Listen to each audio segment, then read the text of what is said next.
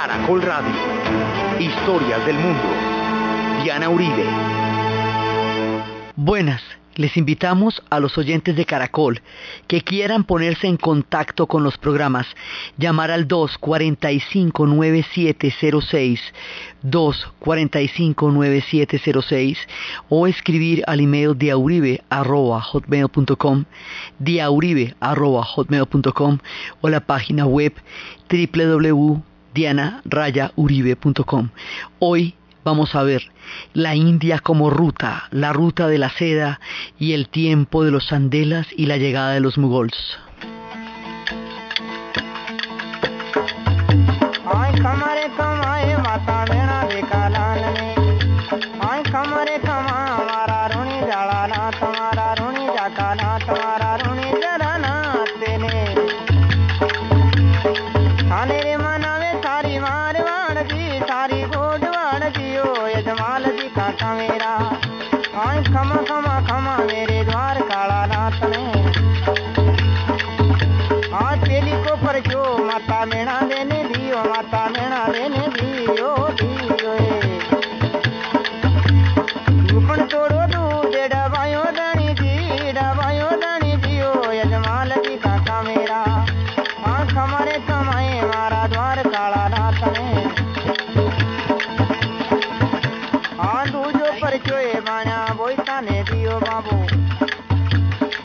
La India no es solamente un crisol de civilizaciones, una diversidad de pueblos, como hemos estado contando y como estábamos hablando la vez pasada, entre todo lo caleidoscópica que ella se encuentra, también es una ruta. Y es una ruta desde hace mucho tiempo por las especias. Por eso es que se le decía que la India no era solamente un subcontinente, sino que también era un subcondimento, por la manera tan definitiva como las especias han determinado su destino. Se encuentran evidencias de grandes rutas desde la época de los griegos, hay historiadores griegos que contaban de sus viajes a las tierras de Kerala, sobre todo al sur, donde encontraban una, una fertilidad increíble. Hay también toda una época de los romanos por la pimienta y por las sedas que venían y la manera como ellos elaboraban los finos brocados y las telas. En la India también llegaban los romanos y habían tenido toda clase de contactos con ellos. Luego llegarían también los portugueses en la época en que vienen los europeos en la era moderna y por eso es que eso tiene lugares portugueses como Goa, eh, presencias cristianas muy marginales, la llegada de los portugueses la, la, bordea cuando Vasco da Gama le está dando la vuelta al mundo y es un momento fundamental. Pero la llegada de los portugueses tiene sus, eh, tiene sus problemas también, porque esos también son cristianos y monoteístas, y cometieron una atrocidad en la isla de Elefanta a una hora de Mumbai. Allí existía unos templos de adoración a Shiva y a Brahma templos de una magnificencia y de una belleza empotrados en la piedra, eh, completamente esculpidos dentro de las cuevas allí los portugueses mutilaron las estatuas, mutilaron los brazos y las manos de Shiva y de Vishnu y de Brahma y de esa manera el templo quedó sin culto porque ellos no pueden rendir cultos donde ha habido mutilación de estatuas. Muchas los hicieron con tiro al blanco. Fue, digamos, uno de los episodios más lamentables de intolerancia religiosa con respecto a, la, a todo el politeísmo y a toda la variedad con que los hindúes han concebido el cosmos y el universo. Los portugueses en una sola sentada consideraron que eran estatuas paganas, que eran estatuas herejes. Los choques con el monoteísmo se van a dar en diferentes ocasiones. Esa fue una y se dio a través de la barbarie, ni siquiera a través de una imposición de fe, sino a través de la barbarie. Pero ellos dejaron en Goa y dejaron en Madras su huella de los pasos por la historia. O sea, y fue parte de toda la ruta de las especias. No hay que olvidar que el origen de los viajes de Colón era precisamente encontrar las Indias. Y era encontrar las Indias por la variedad infinita de especias. Ellos tienen cúrcuma, ellos tienen curry, ellos tienen una variedad increíble de pimientas, tienen una cantidad de ajís de todas las naturalezas. Su comida es absolutamente deliciosa, es una gastronomía rica y variada por toda la cantidad de especias que la naturaleza les ha dado y las muchas formas en que ellos han aprendido a elaborarla y toda la influencia de los lácteos a partir de su vaca sagrada, de este animal maravilloso que ellos tienen como su madre, de donde derivan todo, mucha de la gastronomía viene de los lácteos, viene de los yogures, de la mantequilla clarificada, que es una mantequilla eh, eh, con un proceso especial y tiene un carácter sagrado. Entonces, entre todas estas cosas, ellos van a desarrollar una gastronomía absolutamente maravillosa y el secreto está en los lácteos y en las especias. En busca de las especias se dieron las rutas por el mundo entero y era precisamente lo que se estaba vendiendo que era para encontrar eso. Por eso fue que ellos se van a, a encontrar con las Indias pensando que llegaban a la India, llegaron a América. Y Colón durante mucho tiempo pensó que estaba en las Indias.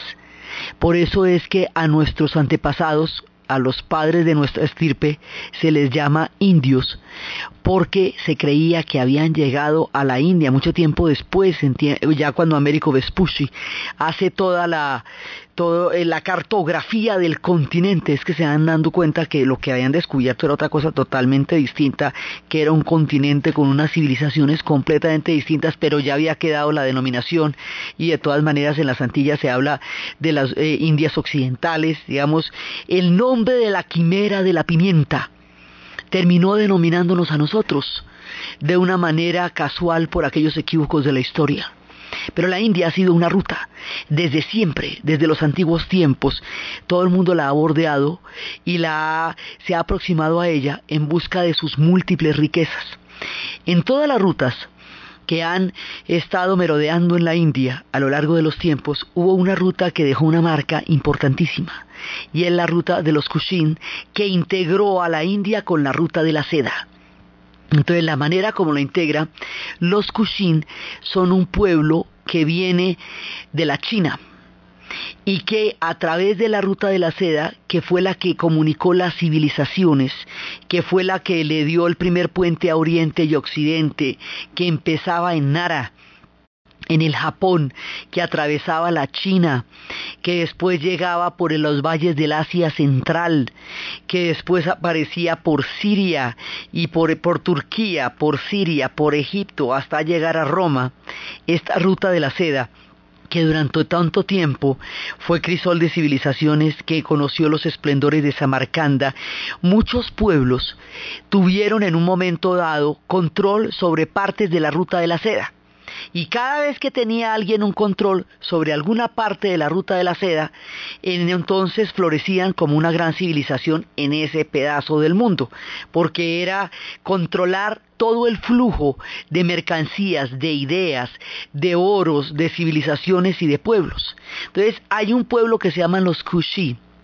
Estos pueblos son provenientes de la China y van a tener un imperio de unos dos siglos pero ese imperio va a ser muy importante y ese imperio se va a ir desarrollando hasta tomar el Asia Central. Y en el Asia Central, en el punto del paso Khyber, nuestra India histórica, la de nuestro relato, incluye al país que hoy es Pakistán, porque como hemos dicho, Pakistán solamente se va a separar de la India en 1947. Entonces, para efectos de nuestro relato y hasta que no lleguemos a la partición, Pakistán hace parte de nuestro territorio y de nuestro relato en todo momento y es un centro crucial para entender la historia del subcontinente como hemos visto con Lahore y hemos visto con algunas aproximaciones. Bueno, pues aquí también. Entonces, hay un punto entre Pakistán y Afganistán que se llama el Paso Khyber. Y el Paso Khyber ha sido siempre un lugar estratégico, aún lo es, porque por ahí, por el Himalaya, en ese pedazo de la cordillera, no es fácil transitarla antes de la era de la aviación, sino por ahí. Eso no es por donde usted quiera, eso es por donde se pueda. Y eso se puede en el paso Khyber. Ahí empieza Afganistán. En ese territorio, entre el norte del Pakistán y Afganistán, en ese punto donde ya estamos lindando con el Asia Central, fue donde tuvo esplendor el tiempo de la dinastía de los Kushi y allí crearon los grandes Budas de Bamiyan. Los Kushi se van a convertir al budismo porque a través de la ruta de la seda fue que se conoció el mensaje de Gautama Buda. Fue a través de ese corredor de civilizaciones que las ideas y la fe del budismo fue expandiéndose por toda el Asia hasta llegar a Nara, a los confines del Japón. Entonces ellos se van a convertir al budismo. El budismo, habíamos visto que había tenido una época en que el emperador Asok, Asoka, había hecho la paz con los hombres y los animales, había aceptado el mensaje de Buda y lo había eh, esculpido en la piedra por todo el país y así se había esparcido la doctrina y que luego habría una reacción del hinduismo, ese budismo se había caracterizado por una tolerancia. Esto es una constante que pasa con mucha frecuencia en la India hay personajes que a través de la tolerancia, de la dulzura y del encuentro entre culturas y religiones han gobernado. Hay antecedentes de sabiduría en el gobierno a lo largo de muchos periodos de su historia. Entonces, el budismo se había hecho grande en la época del emperador Asoka, durante el tiempo Maura, pero ahora en los de Kushin va a volver a resurgir en la zona del Asia Central. El budismo queda confinado a Nepal, eso lo vamos a ver después cuando estemos en la historia de Nepal, y al Tíbet. Y por ahí va saliendo hacia todo el Asia. Entonces la gente que viene por la ruta de la seda, ellos vienen en un sentido y las ideas están viajando en el otro sentido. Ahí es cuando los de Kushi entran en contacto con el budismo, hacen la paz que significa entrar en contacto con el budismo y van a crear un reino de tolerancia y van a crear un reino de e, ecuménico donde se pueden encontrar muchas religiones. Es en ese momento cuando van a ser los famosos Budas de Bamiyan, Budas gigantescos, estatuas maravillosas, que fueron volados por los talibanes a comienzos del siglo XXI, en el 2002-2003, cuando, cuando los destruyeron. Y esto fue un crimen absolutamente increíble porque precisamente fueron hechos en tiempos de la tolerancia. Fueron hechos en tiempos del esplendor. La tierra que hoy es Afganistán conoció muchos momentos gloriosos y uno de ellos fue la ruta de la seda, otro fue su tiempo de pertenencia al imperio persa, era la antigua Bactriana, este escenario de una guerra sin cuartel de más de cuatro generaciones que ha reducido a tanto dolor los pueblos afganos, fue antes escenario de grandes glorias y de grandes maravillas. Una de ellas fue la presencia de la ruta de la seda en esa zona. Entonces, los Kushi, al apoderarse de la zona del Asia Central, al tomar este punto de Afganistán y Pakistán, van a integrar a la India a la ruta de la seda. Y al quedar la India integrada a la ruta de la seda, entonces se va a universalizar como pasaba con la ruta de la seda, que cualquier territorio que formara parte de esa ruta se universalizaba y entraba en contacto con todas las civilizaciones. Así que entre la increíble diversidad de la India también está el haber formado parte durante dos siglos y medio de la ruta de la seda, y esto hacía que las sedas llegaran a la India, que trajeran los gusanos, pues la seda, no los gusanos porque ese era el secreto más grande que tenían los chinos, era de dónde sacaban la seda, sino la seda misma, la tela. Y cuando la seda llegaba a la India, la gente de la India con su increíble laboriosidad, creatividad y sentido artístico. Hacía de esas sedas las cosas más maravillosas que ustedes se puedan imaginar y que todavía se ven a un grado de sofisticación, colorido y maravilla que son totalmente deslumbrantes. Y es parte de todo el ingenio y la creatividad de la ropa hecha en la India, es todo el tiempo de contacto con la ruta de la seda. Así, ellos van a entrar en todos los espectros de la ruta, desde los tiempos de los romanos, de los griegos, pasando por los tiempos de los kushi y luego por los tiempos de los portugueses, que en su gran epopeya de navegación, cuando le dieron la vuelta al mundo, cuando conocieron tantas cosas, dejaron su impronta en la India, no solamente en el infortunado episodio de Elefanta, sino en la fundación de ciudades y de templos cristianos muy eh, marginales a toda la estructura de la India porque lo que ellos hacían era bordear las costas. Ellos no entraban porque su proyecto era un proyecto de navegantes. Entonces ellos no entraban a formar parte de los imperios, sino lo que hacían era simplemente serpentear a lo largo de las grandes costas y dejaron su huella en una pequeña parte de la India que tiene esos aspectos portugueses. Mucho más adelante Akbar se casaría con una princesa cristiana portuguesa para conciliar parte de su proyecto de unir a todas las religiones en torno a lo común que tiene lo sagrado. Goa un centro que fue parte de los portugueses. Mucho tiempo más adelante, cuando lleguemos a esa parte de nuestro relato, será uno de los lugares donde tendrá su mayor apogeo el hipismo, en el momento en que Occidente, atónito, contemple la espiritualidad de la India, pero eso sucederá más adelante.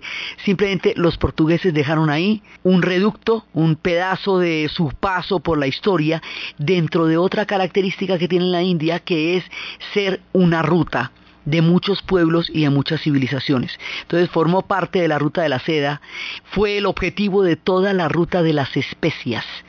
Y toda esta parte del sur de Karnataka y de Kerala fueron el punto central a donde todo el mundo tenía que llegar para conseguir las más preciadas especias y eso determinó en muy buena parte los destinos, las rutas y los pueblos que arribaron en su gran travesía por colmar sus mesas de grandes sabores, de maravillosos sabores, por conservar la comida durante los tiempos de invierno teniendo en cuenta que no existía la refrigeración y por eso eran indispensables las especias, porque las especias conservan los alimentos por mucho tiempo. Entonces los europeos particularmente, que no poseen las especias por su geografía, iban a buscarlas en la India y así todos estos pueblos atravesaban la India en busca de los tesoros gastronómicos y la ruta de la seda fue la que la internacionalizó y la hizo parte de ese vasto movimiento de pueblos y fue a través de ella como el budismo que había tenido su lugar en Nepal y había tenido su inspiración en tiempos de Asoka, va a ser conocido por los kushis. Los va a integrar a la ruta de la seda y más adelante va a ser conocido por los chinos en lo profundo cuando el emperador amarillo vaya a tener el sueño de la revelación del señor Gautama Buda y más adelante vaya a pasar a través de la China a Corea, a Vietnam, a Cambodia y también vaya a pasar hasta el Japón y llegue primero la influencia de la India, luego la, influencia de la China y luego la influencia de la India y de la China a Japón hasta que ellos empiecen a crear sus propios budas y el budismo vaya a dulcificar y a marcar el carácter también del pueblo japonés. Pero todo esto se dio a través de la ruta de la seda, de la cual los hindúes formaron parte, a través de la internacionalización que les dio el pequeño, el breve, pero grandioso periodo de los Kushi.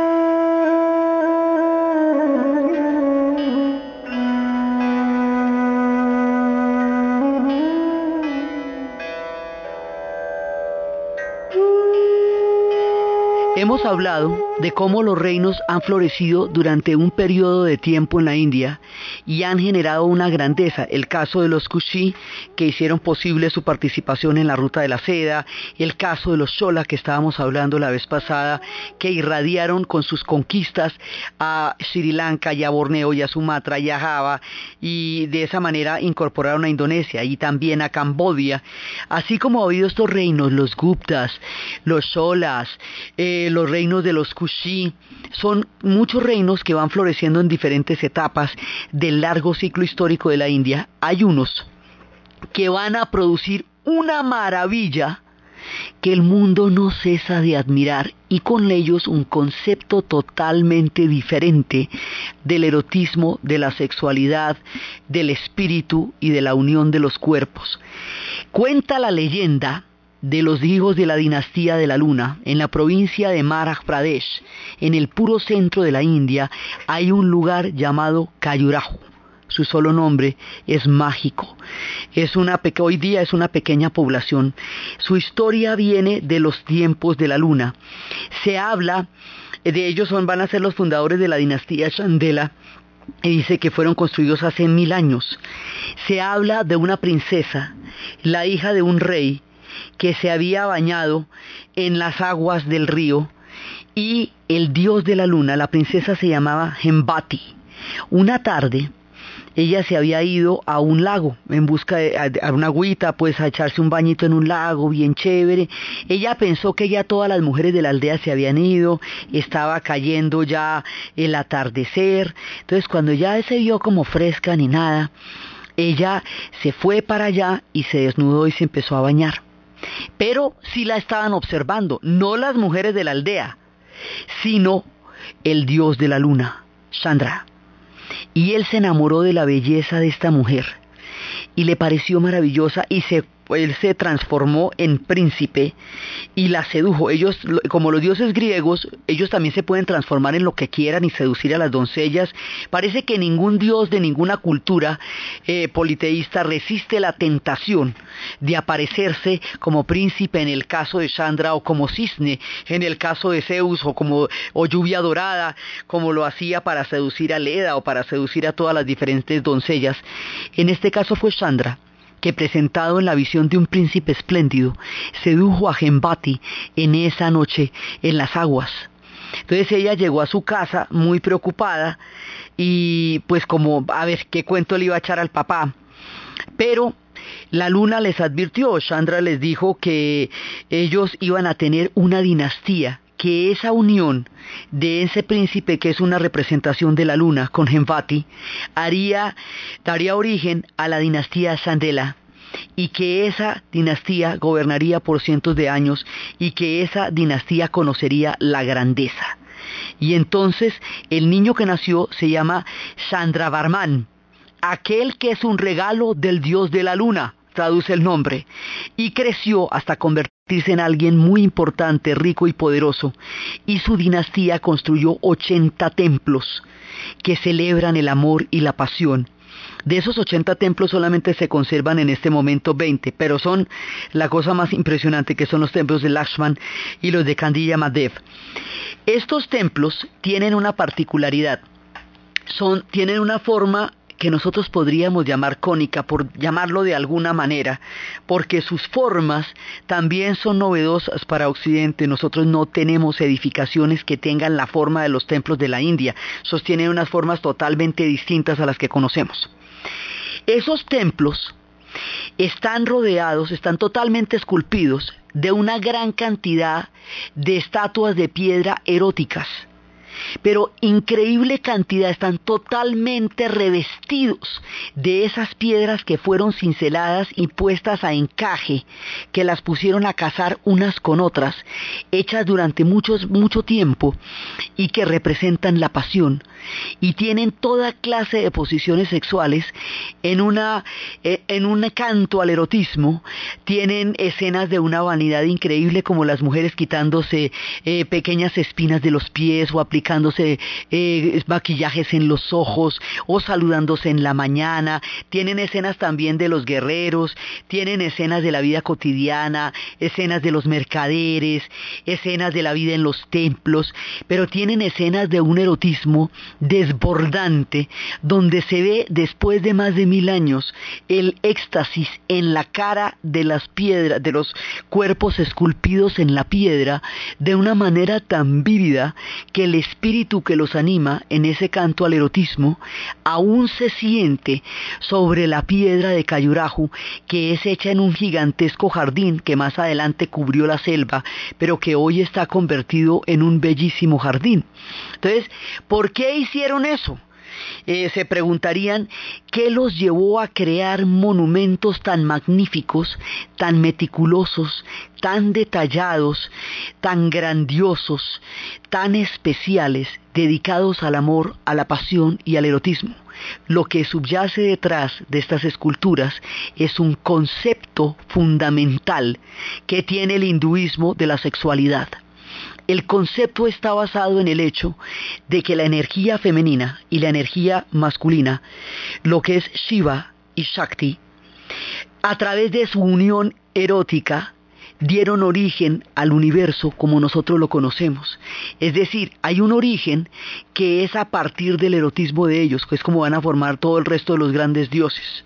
Entonces, Aquí pasa que a diferencia de Occidente, donde la sexualidad y la espiritualidad suelen disociarse, y en muchos aspectos del monoteísmo occidental la sexualidad tiende a distraer a la espiritualidad y se le ha considerado como parte del mundo material. Inclusive la práctica del celibato ha tenido origen en no perturbar el espíritu de la entrega y de la meditación religiosa con lo que se llamaba la carne. Allá no existe esto que llaman la carne, ni el mundo, ni el demonio, ni la carne, porque esto no está asociado ni a la culpa, ni al pecado, ni a la prohibición, ni a la distracción entre lo espiritual y lo material. Es una sola cosa.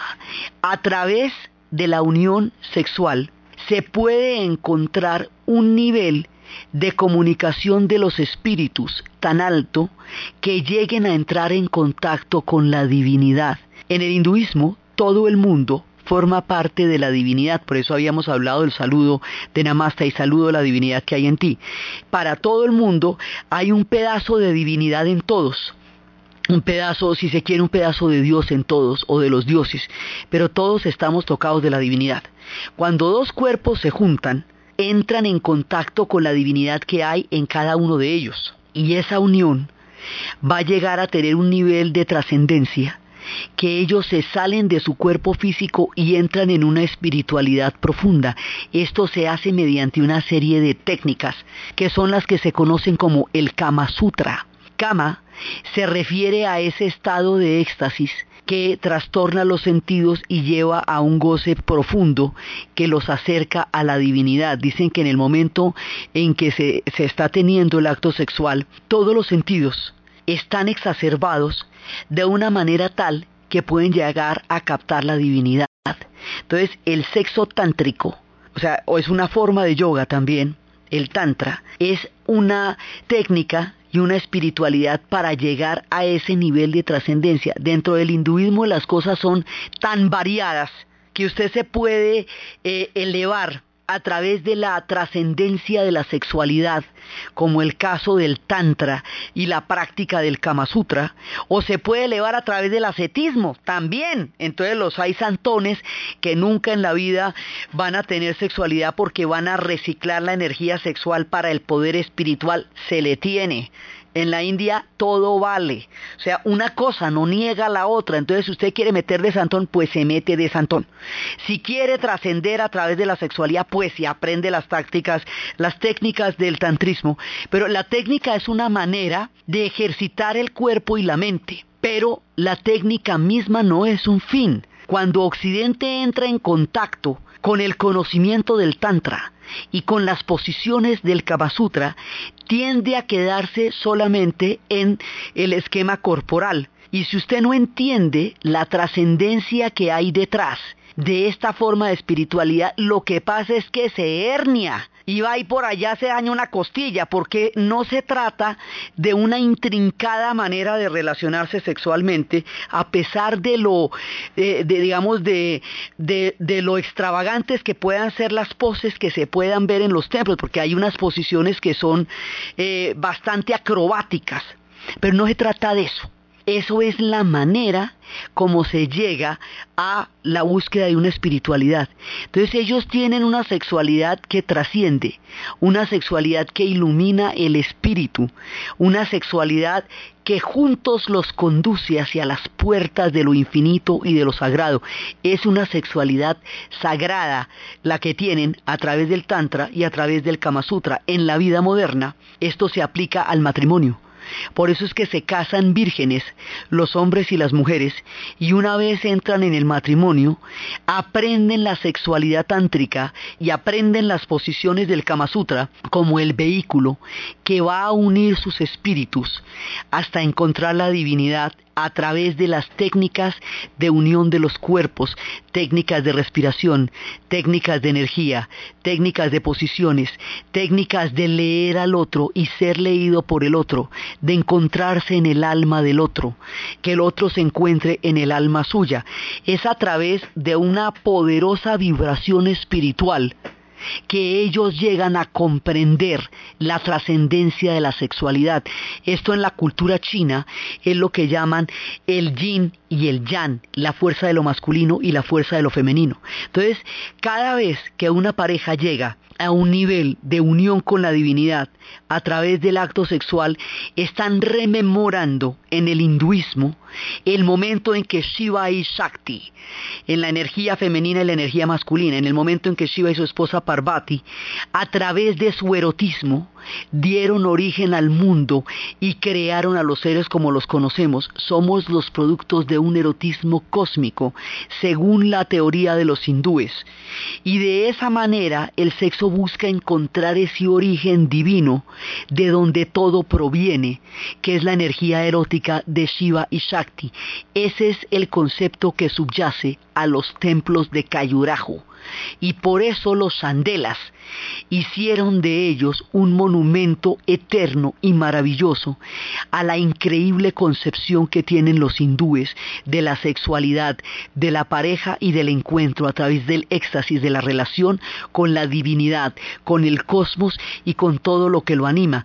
Es muy difícil de entender en Occidente porque en Occidente la sexualidad al, al desligarse de la divinidad o se le ha dado un contenido culposo en términos de materia o se le ha desprovisto del espíritu en términos de publicidad o en términos de industria fílmica, digamos, tiene una cantidad de contenidos que o tienen que ver con lo comercial, porque es a través de la sexualidad que se ven en todo, cuchillas de afeitar, eh, galletas, todo lo que sea, pero ahí no tiene ningún espíritu o se convierte en un tema de, distracción religiosa y ahí se le condena. Entonces para Occidente no hay un referente sobre un concepto de sexualidad cósmica y sagrada, como sí existe en la cultura china, en el Tao, y como sí existe en la cultura de la India. Por eso estos templos no los entendía nadie, porque lo que veían eran maromas y no entendían para qué habían hecho ese maromerío tan grandote. Entonces por ahí pasaron, en un momento un día pasó un inglés y mm, no vio como que de qué trataba aquello, no le pareció relevante, fue mucho tiempo después que fue descubierto. Está la tolerancia del espíritu religioso del hinduismo que los jainas, de los cuales hemos hablado y seguiremos hablando porque son fundamentales en la historia de la India, aquellos seguidores del señor Jaina el conquistador, el que es capaz de dominar las pasiones. Como el señor Jaina es capaz de dominar las pasiones, puede sobreponerse a sus más increíbles fuerzas y batallas interiores, no está interesado en la sexualidad como trascendencia, porque lo suyo es el ascetismo pero como los jainistas son adoradores y son veneradores de toda forma de vida, y practican la no violencia como un credo eh, que los une y que los caracteriza. Entonces ellos son los que no pueden comer, eh, no pueden comer ningún tipo de animal, pero además no lo pueden matar de ninguna manera porque la vida es sagrada en todas sus manifestaciones. Entonces se ponen eh, pañuelos para no respirar en el aire insectos y no puede, o cuando sacan tubérculos de la tierra no pueden comer nada que venga de la tierra porque pueden haber muerto lombrices, todas estas características que habíamos visto, pues ellos no están interesados en la sexualidad, pero como ellos van a ser unos comerciantes durísimos, porque es lo único que sí pueden ser. Entonces se van a dedicar al comercio. Hoy día son los que los mayores eh, productores de diamantes y de rubíes, son los comerciantes del oro, los rubíes y los diamantes, son de la gente más eh, adinerada de la India, los jainas y a la vez son capaces de todo desprendimiento. Estos jainas en un momento dado le patrocinaron a los de Cayurajo los templos eróticos, una remodelación que necesitaron hacer, una restauración y un cuidado que requería mucho dinero. Entonces listo, nosotros le patrocinamos a ustedes, se lo polichamos y lo ponemos bonito si nosotros podemos poner un templo nuestro al lado de los suyos eróticos de Cayurao. Sí, pues todo bien, no hay problema. Lo que pasa es que los templos jainas no pueden tener imágenes eróticas porque nosotros no vamos por esa vía, sino por la vía del ascetismo. Entonces la, gente de los de Cayurajo, los andeles, pues no, no hay problema, pues no las ponen y no pasa nada. Entonces, al lado del gran complejo de templos de Cayurajo, hay templos jainas. Y los templos jainas también tienen, esos son bellísimos, los templos jainas son de los más hermosos de la India. bueno, el, el, de Ranakpur es una locura de bello. Y este que queda al lado tiene todo su esplendor tiene todas las imágenes, pero y tiene esculpidas en la piedra imágenes, pero no son las imágenes eróticas, sino imágenes cotidianas, imágenes de contemplación, imágenes de meditación que forman parte de su estructura y de su idea del mundo, y los unos están al lado de los otros, y los unos le dan billete a los otros para que hagan su templo, y los otros le permiten que en su complejo de templos exista su templo Jaina, y todo bien dentro de toda esa multiplicidad que hemos visto que contempla el hinduismo, que todo lo integra, todo lo comparte, los jainas ni siquiera creen en el, concepto de las castas. Y no pasa nada, ahí tienen su templo y pintan allá lo que quieran y esculpen allá lo que quieran. Y en Cayurajo los jainas, por ejemplo, no objetarían el hecho de que esas sean estatuas eróticas y que ellos no crean en eso para financiar una remodelación de un templo de esos, eso no es su problema, el problema de ellos es cómo cómo, trascienden ellos a través de la conquista del señor Jaina y el problema de los otros es cómo trascienden ellos a través de la sexualidad y a ver, y no pasa nada. Entonces, estos templos de Cayurajo, que son increíblemente maravillosos y que demuestran un nivel de laboriosidad humana sin límites, durante más de tres siglos estuvieron desarrollando un esplendor y luego decaen luego van a decaer eh, tan misteriosamente como otros reinos de la India eh, florecieron y decayeron, tan misteriosamente como los mismos Kushis después decayeron. O sea, hay un momento en que se apagan los soles que hicieron florecer estos reinos, pero cada uno de esos reinos va dejando un legado y esos legados van sumando la India. Entonces, más adelante, otra dinastía, que no es la de los Chandela fundadores, sino la dinastía de los Bundela, cuando ve en el horizonte que se acerca la llegada del Islam, en ese momento empieza a crear un compendio de fortalezas a varios kilómetros de distancia de Cayurajo llamados Orcha. Y en Orcha es donde ellos van a poner una barrera para evitar que lleguen a Cayurajo y que la contemplación de imágenes eróticas esté en peligro de destrucción porque ese Islam que viene ahí pues no cree en las imágenes y podría en un momento dado atacar los templos de Cayurajo. Ese complejo de fortalezas de Orsa salvó a Cayurajo el tiempo suficiente para que el Kama Sutra y para que el tantrismo se conocieran en toda la India y se asimilaran y empezaran a formar parte de su cultura y hasta hoy y hasta nuestros días formen parte de su vida cotidiana. Cayurajo mucho tiempo después quedó abandonado después de los bundelas, finalmente allá en ese pedazo no llegó, llegó a otros lados pero allá no y entonces se desapareció en el tiempo. Fue muchísimo de tiempo después que los van a conocer, los van a, van a empezar a mirar todas estas maravillas y cuando ya se descubra, ya en el siglo XX, porque los ingleses tenían referencias pero no, no podían interpretar eso. Cuando ya se va a descubrir en el siglo XX, hay algo que le va a dar un nuevo aliento al antiguo Cayurajo, el turismo. Cuando ya Occidente descubra Oriente y empiece a maravillarse con toda la riqueza espiritual de la India, entre todas las cosas que va a fascinar a Occidente de la India, los templos de Cayurajo van a ocupar un lugar preponderante.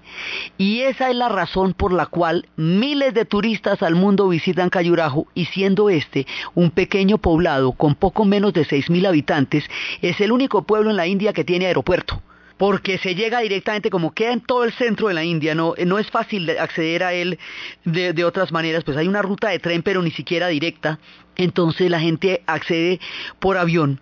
Así que los templos tiene su aeropuerto y el mundo entero lo va a contemplar con una admiración y con una sorpresa increíble, quedando completamente abismado por aquel sueño que vino de esa tarde en que Fanny se fue a bañar en los ríos en el atardecer y el dios de la luna se enamoró de ella y fundó la dinastía de los Chandelas que dieron el tributo de agradecimiento a este acto de amor y de pasión con los templos más hermosos.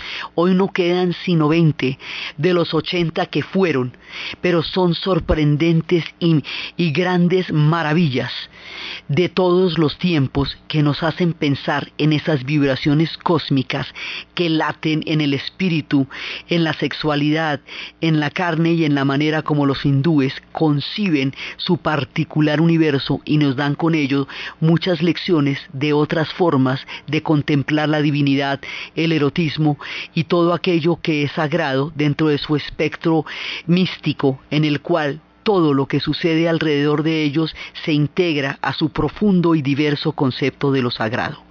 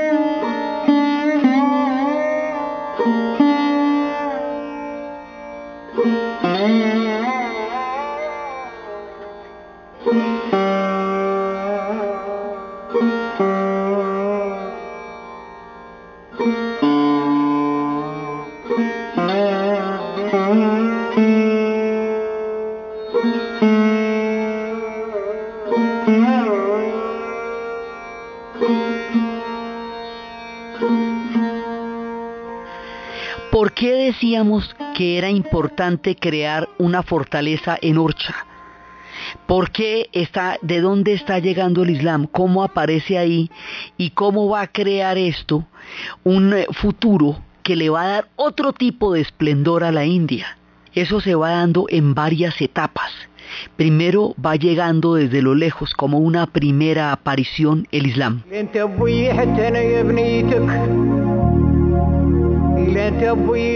أنا يا بنيتك لا توليدي حتى أنا يا ميمتك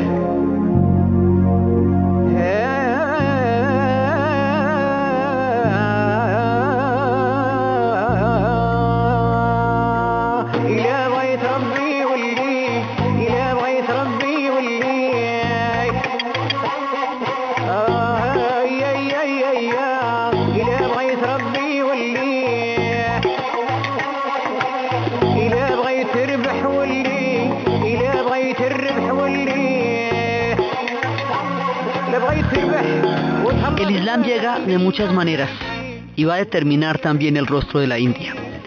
Primero, llega a través de un sufí que encuentra, nosotros habíamos visto cuando estábamos hablando del antiguo Irán, estábamos hablando de los sufis, aquellos, aquella antigua secta que luego se va a convertir al Islam y que va a atender una, una concepción del universo como un océano de amor cósmico y de todos los seres como seres portadores y dadores de amor, todos los seres vivos, hombres, mujeres, animales, cosas, eh, todo, todo, todo aquello que tiene vida es susceptible de ser amado y el amor es conocimiento y a través del amor en su parte más suprema se puede llegar a la divinidad, a Alá, y a través de la música y del éxtasis de la danza. Nosotros habíamos hablado de ellos y de toda su influencia y de cómo Occidente los conocería y a partir de ello crearía el amor romántico con Leonor de Aquitania en la época de las cruzadas. Bueno, habíamos contado toda esa historia de los sufis. Esos mismos sufis de Irán van a llegar a la India, que entre otras cosas les queda más cerquita, ¿no? Entonces, ahí van a entrar en contacto con la divinidad del hinduismo y van a decir, aunque esta gente crea en muchos dioses y nosotros solamente en Alá, el concepto de divinidad que tenemos es uno solo y a ese le vamos a rendir un tributo común. Y hay un primer santuario de un sabio sufi en el norte de la India que es uno de los primeros contactos con el Islam, a través del sufismo que los hindúes pueden entender por su profunda espiritualidad. Entonces, los contactos con el Islam tienen varios matices porque hay unos que tienen matices de intolerancia profunda y de batallas, y otros que tienen tanta diversidad, tanta tolerancia, tanto, aprendizaje el uno del otro, que van a crear uno de los periodos más florecientes de la historia de la India, que es el periodo mugol. Entonces esto va para un lado y va para el otro, porque luego empezarían las conquistas árabes. Las conquistas árabes en un principio eran bastante bastante rudas y en una de ellas como un eh, tributo de victoria, como un monumento a la victoria en esa zona, crearon un minarete gigantesco que se llama Kutub Minar, uno de los patrimonios históricos de la humanidad. Cayurajo también es un patrimonio histórico de la humanidad. Ese Kutub Minar queda en Delhi, y es allá donde, sobre una cantidad de capas, donde están las diferentes ciudades que Delhi ha sido a lo largo de su historia. Delhi aparece en los textos sagrados de tan antigua que es. Ahí está ese minarete que hace las veces de una mezquita, porque el Islam es distinto en la India. Allá, por ejemplo, un solo minarete puede hacer las veces de una mezquita, o una mezquita puede carecer de una nave, que es lo que caracteriza a todas las mezquitas del mundo árabe. Tiene una cantidad de variantes. Entonces llegan los árabes, dejan eh, el, testimonio de Kutut Minar y por ahí va a haber una cantidad de invasiones. Eh, los árabes llegan y rinden tributo a los sufis, pero son, digamos, periféricos. Los que realmente le van a dar la influencia del Islam a la India van a ser los mugols. Mugol es la palabra persa para mongol. Los mongoles van a llegar y van a llegar islamizados la misma zona del Asia Central, que fue budista en el momento de los Kushin y en los tiempos de la ruta de la seda, va a ser islámica, porque todo el mundo de Mahoma, después de su muerte, va a atravesar hasta llegar a, a, Bagdad y hasta llegar a Persia, y entonces toda esa zona que antes fue budista en la ruta de la seda, ahora se va a volver islámica y es por allá que van a llegar pueblos que habían surgido de la antigua estepa de los tiempos de Genghis Khan, pero que ahora en su tercera generación son muchísimo más sofisticados. La llegada de los mugols, el mundo del Islam y la manera como se integran y como se conocen y cómo se ven y cómo se contemplan históricamente y cósmicamente el hinduismo y el islam y van a producir una grandeza monumental durante 300 años del imperio mugol es lo que vamos a ver en el siguiente programa. Entonces, desde los espacios de las rutas, de la pimienta, de los condimentos, de la cúrcuma, del curry, de la exquisitez de la gastronomía que hacía que el mundo entero quisiera tenerlos en su mesa, de la belleza de las sedas, de los increíbles tejidos, de esas sedas maravillosas, del erotismo de Kayurahu y su sentido cósmico de la sexualidad, de todo aquello que son capaces de integrar, de los templos jainas, del señor conquistador, del gran complejo de estos descendientes de la dinastía de la luna, en la narración Diana Uribe, en la producción Jessy Rodríguez y para ustedes, feliz fin de semana.